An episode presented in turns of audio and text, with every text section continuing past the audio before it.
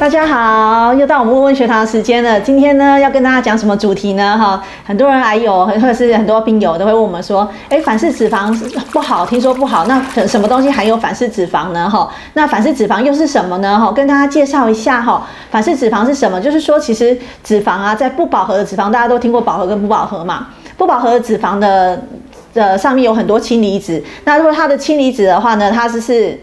呃，氢氢原子呢，它若是是这样子，就在同一边，都在同一边的话，就是顺势；若是两个相反的话，就是反势。那我们天然的食物里头呢，它的不不饱和脂肪呢，通常都是顺势。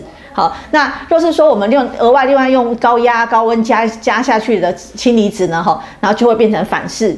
那反式的脂肪有什么好处呢？为什么会做反式脂肪这么不好？为什么要做反式脂肪？就是因为反式脂肪呢，它其实可以耐高温，然后保存的期间比较久。好，所以存放也比较容易，所以比较不容易腐败，所以我们大家就会。在工业化的过程中，就会制造出反式脂肪，然后价钱又便宜这样子。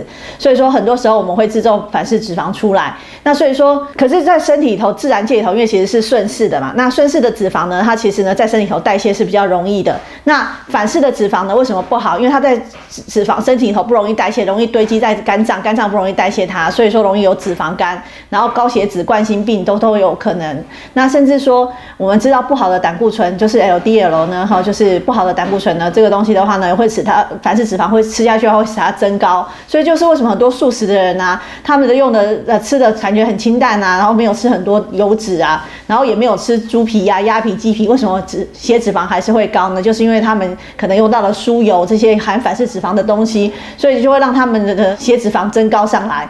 这样子，所以就会有这样子的问题哈。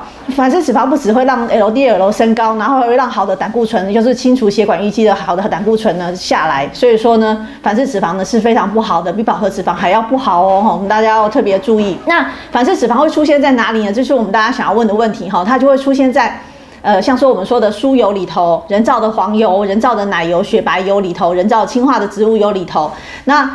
在这些里头的时候呢，我们在所以我们在选择这些食物的时候，若是还有这些油脂去制作的食物呢，就很危险。那什么样食物会比较容易用这些油脂去做呢？就才能有一层一层酥皮的这种食物，就比较容易会用到反式脂肪。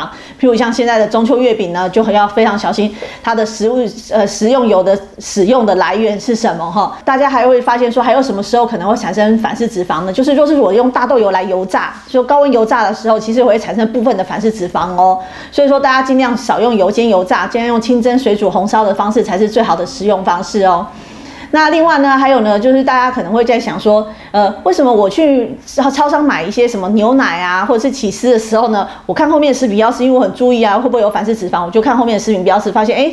为什么里头也有写反式脂肪呢？难道这也不能吃吗？其实不要担心，像牛奶啊、牛油啊里头的反式脂肪呢，它其实呢是天天然的，就是牛在反刍的胃，它有四个胃嘛，它在反刍胃里头的时候自然制造的这种反式脂肪，其实对身体是好的，然后是没有问题的。所以天然的反式脂肪是没有问题的，人工加工、人为的才是有风险的哈。所以我们买东西还是要注意食品标识，若是是一些人造食品的话，我们要特别注意它是不是有含反式脂肪，我们尽量不要摄取。现在台湾已经禁用了哈，可是还是有小部分的以前留下来的还没用完。的反式脂肪可能会储存在，可能会在食物的应用中会出现，所以我们要特别小心。好，以上就跟大家说到这里哦，哈，拜拜。